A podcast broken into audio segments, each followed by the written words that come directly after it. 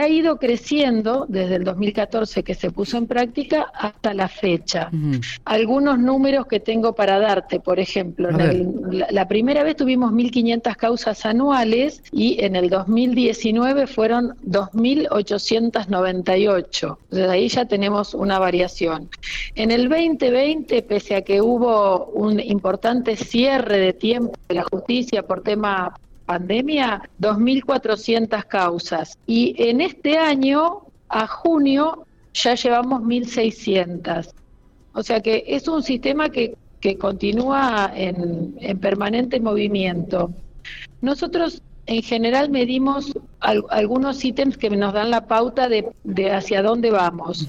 Uno es el índice de acuerdos y el otro es el índice de desjudicialización que tenemos. No todas las personas que vienen van a acordar porque el conflicto es algo mm, dinámico y se va resolviendo mediante un proceso que también es dinámico. No siempre, cuando las personas vienen, eso está maduro para poder resolverse. Está bien. Pero bueno, se van eh, conociendo datos, aportando a veces presupuestos cuando es una cuestión de, dinero y se va acercando y eso hace que si bien a veces no se realizan los acuerdos acá, se realizan después y no se judicializan las causas. Bueno, nosotros también medimos eso porque es el impacto sistémico que tiene mediación dentro del Poder Judicial. Es decir, nosotros, si bien somos un organismo dentro, pertenecemos a todo el sistema judicial. Entonces, depende cómo trabajes vos,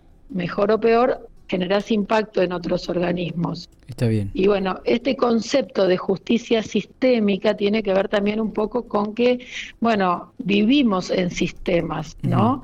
Entonces, cuanto más interrelacionados estemos los organismos para asistir a las personas y prestar el mejor servicio posible, bueno, claramente esas cosas se van notando en que vos te vas comunicando internamente y entre bueno lo que sabe la defensoría, lo que conocemos nosotros, lo que se sabe del juzgado, vas tomando toda la historia de esa persona para ver de qué manera le prestas la mejor asistencia. ¿eh? Entonces, eh, Sí, decime. No, no, no, digo, ¿y, cuáles son aquellos temas, María, que, eh, que, que, son denominadores comunes y que se trabaja mucho más en, en tema de mediación? Y bueno, tenemos como dos grandes líneas. Por un lado tenemos eh, temas familiares y por el otro lado tenemos temas patrimoniales. Dentro de los temas familiares, eh, los mediables por excelencia, digamos, son temas alimentarios y regímenes de comunicación entre los papás y los chicos. Eso es, digo, eh, una cuestión corriente, mediar eh, las cuestiones alimentarias y las cuestiones de, interrelación.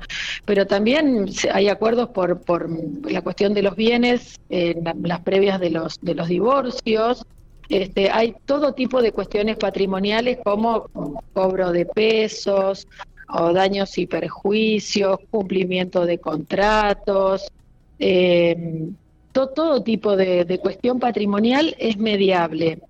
Mm. Y, y, por ejemplo, este año con la pandemia se dictó una ley especial por la cual se establece, bueno, en realidad fue un decreto presidencial que establecía la obligatoriedad de la mediación en caso de desalojo, que en nuestra ley es optativo. Sí. Entonces, eh, los legisladores también establecieron que eh, los desalojos, al convertirse en obligatorios, por, por una cuestión de emergencia eran gratuitos. Entonces, el Estado pagó el servicio de mediación de estas situaciones, ¿te das cuenta?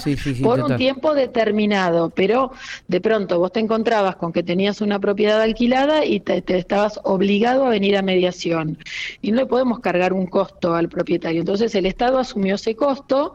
Bueno, se hicieron unas cuantas mediaciones en este marco. La ley venció el mes pasado justamente hace un mes, el 13 de noviembre. Eh, o sea que ahí hubo otra materia que de pronto se incorporó por, por un tiempo determinado en modo obligatorio. Eh, también vamos a empezar eh, hacia mediados del 2023 con el tema de la mediación penal de mm, juvenil, porque mm, la nueva ley establece que sí. la que la mediación penal juvenil va a tramitar dentro de este centro. Está bien. Bueno, ¿En qué consiste esto? Y bueno, no, eso, eh, la verdad es que eso hay que, hay que sentarse a desarrollar todo eso porque la ley lo establece y la ley se ha suspendido hasta mediados del 2023 para terminar de concretar todo lo que falta en cuanto a edilicio, capacitación de gente, alguna legislación que todavía no está terminada. Entonces, en, consiste en que tenemos que ponernos a trabajar. ¿eh? Eh, y, la verdad es que, bueno, eh, Pico tiene una vasta experiencia de, de, mediación penal, porque desde el año 2010-11, con la doctora Lidia Pechín, nosotras trabajamos en mediación penal. Nosotras venimos de los ámbitos eh, penales y, siempre hicimos mediaciones penales. Y en el 2018 eh, se capacitaron unos siete u ocho mediadores de la matrícula, o sea, abogados, que no son empleados judiciales, se capacitaron en Neuquén en mediación penal y este, están haciendo algunas mediaciones penales acá en Pico con este, conmigo o a veces con alguna este, mediadora eh, intrajudicial, pero siempre ese servicio, mm, aunque chiquito y sin mucha más reglamentación que la que tuvo en el 2010, para adultos eso siempre se mantuvo. Bueno, la ley de mediación en el artículo 39 dice que oportunamente se dictará una ley de mediación penal. O sea, es, ese ítem faltaría para tener la integralidad de la mediación dentro de la provincia. Ahora se ha incorporado menores, bueno, o, jóvenes, bueno, falta el tema adultos, pero se va trabajando. Eh, María, ¿qué cantidad de, mediaciones se han realizado de que han comenzado a funcionar? ¿Tienen algún dato estadístico de, cada una de ellas?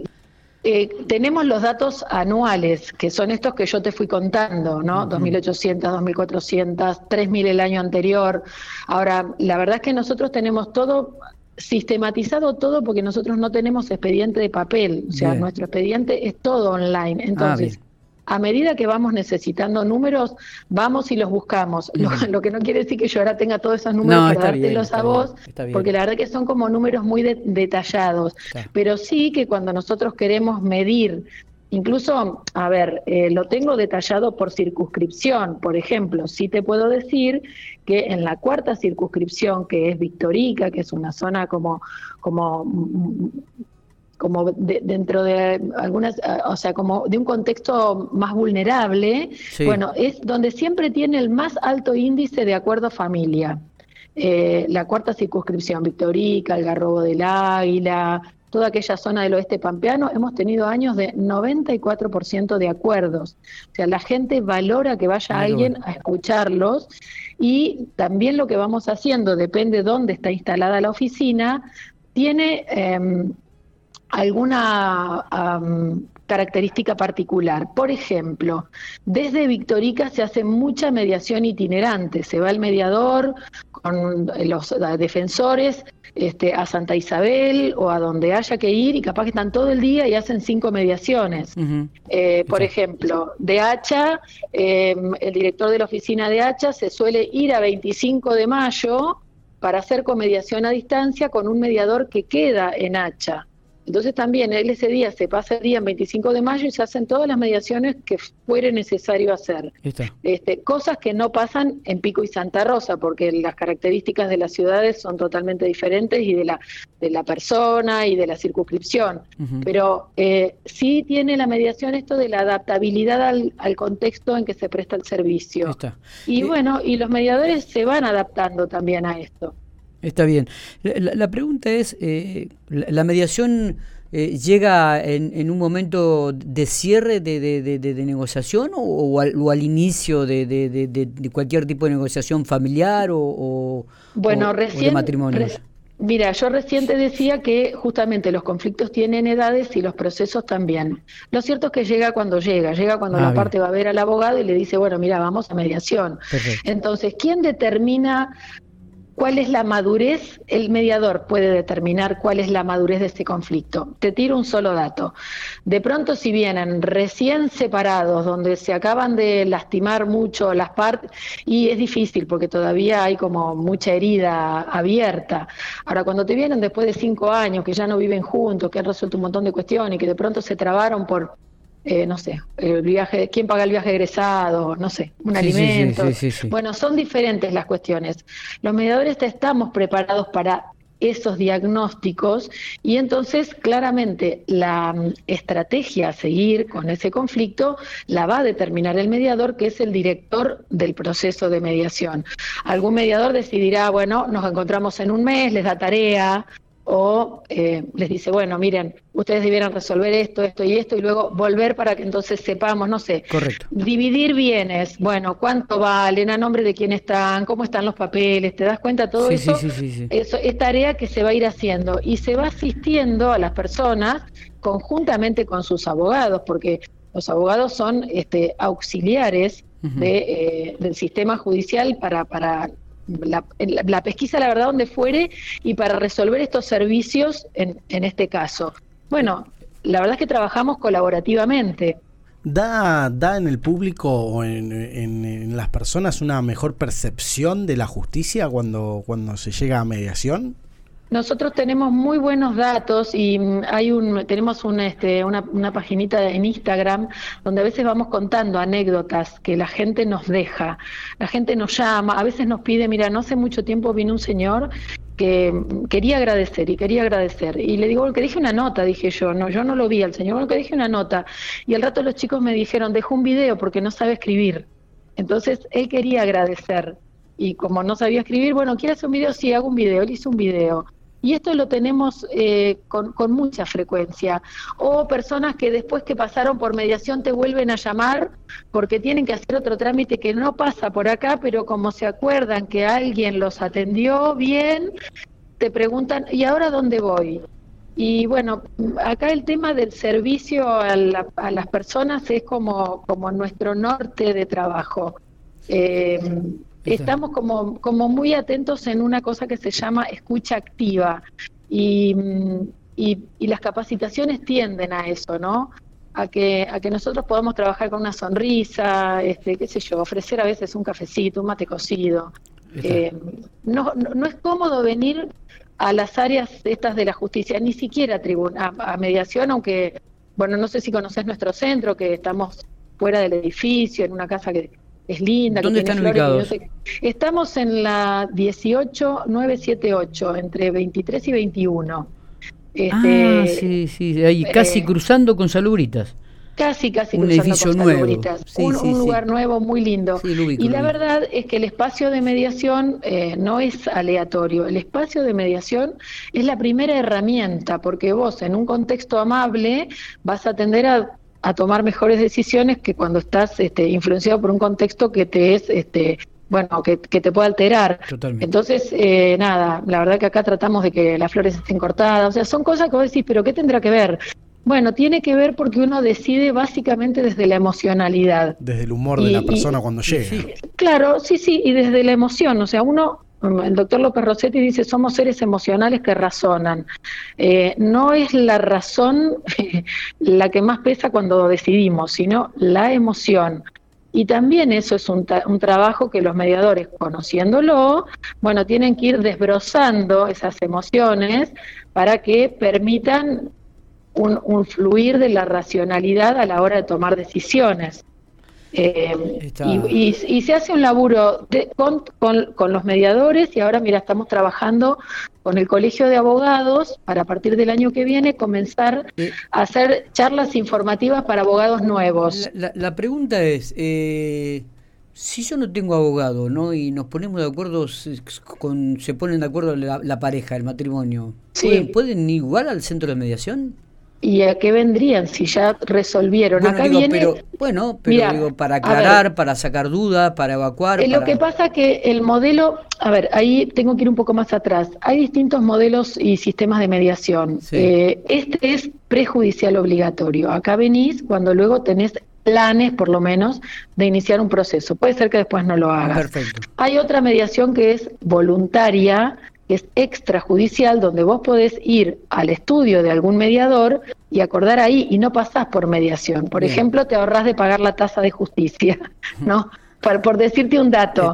O tenés, qué sé yo, la mediación comunitaria, que en La Pampa no se ha desarrollado demasiado, pero es aquella que en los barrios resuelve los perros que te rompen la basura, el que te lava el auto y te deja todo lleno de agua en tu, en tu frente de tu casa. O sea, esa cuestión vecinal y después tenés la mediación penal, este, pero bueno, hay mediación intercultural cuando tenés personas que de distintas etnias o, se casan o han hecho contratos y para cada uno las palabras significan diferentes cosas. Ah, Entonces hay mediadores que se especializan en, en este tipo de cuestiones, ¿no? De interpretar para tu cultura qué significa tal o cual palabra. Eh, es un mundo enorme. la verdad y, que sí. Y, bueno, y el, gran desarrollo que estamos teniendo en este momento y a partir de la pandemia fue todo el desarrollo virtual. Nosotros estábamos en condiciones de comenzar a trabajar las eh, mediaciones el día que se cerró todo, porque ya veníamos trabajando entre provincias a distancia. Simplemente lo que hicimos fue comenzar a hacer todo virtual. Bueno, hoy estamos en un proceso de regresar a la presencialidad porque en la comunicación humana el 55% de lo que comunicas es, gestual. Totalmente. ¿no? Entonces, bueno, estamos volviendo, son vuelven a ser procesos. Pero, por ejemplo, esta semana vino una mediación de una señora que está en Chile, otra de un señor que está en España, hemos mediado con un señor que está en Londres, en Bolivia, en Brasil, en la Argentina, en todo el país. O sea, en Argentina sistemáticamente estamos mediando con personas que no viven aquí. Pero digo, eh, ya el mundo es nuestro espacio de mediación. Y si nosotros no podemos, bueno, pedimos ayuda. A veces el Ministerio de Derechos Humanos de Nación nos prestó ayuda para encontrar un lugar en algún lugar de, del mundo para que este señor se constituyera porque no encontrábamos oficina. Hoy, si vos te sabés comunicar, encontrás dónde. Y el servicio se presta. Está, está perfecto. Mm. María, gracias por estos minutos. Ha sido muy atenta, muy explícita. a ustedes por, por preocuparse. Por favor. Me, me, gusta que, que, traten de dar a conocer esto, porque la verdad es que es un, es un gran servicio este que se está prestando. Totalmente. Y siempre con ganas desconocido, por cierto. ¿eh? Sí, sí, sí, sí, sí. Ya, ya, ya sabemos que em, hay que seguir haciendo escuela. Em, las personas, nosotros cuando vienen acá siempre les decimos, bueno, ustedes esta vez vinieron, pero ya aprendieron que cuando están enojados tienen que esperar, eh, das la vuelta a la manzana. Entonces, la próxima vez intenten usar esas herramientas y, y hablan solos. Si igual no funciona, bueno, siempre vamos a estar aquí, pero um, se ha medido en los lugares donde ya llevan 25 o 30 años de leyes eh, establecidas de esta naturaleza, que hay como una disminución de la judicialización y de la mm, conflictividad. Y ese es un punto que yo te puedo eh, decir que sí sucedió acá. Nosotros tenemos cada vez menos judicialización de causas. Entonces, está funcionando el sistema en cuanto a lo cultural también. Lento. Qué bueno. Pero va. María, gracias por estos minutos. ¿eh? A ustedes.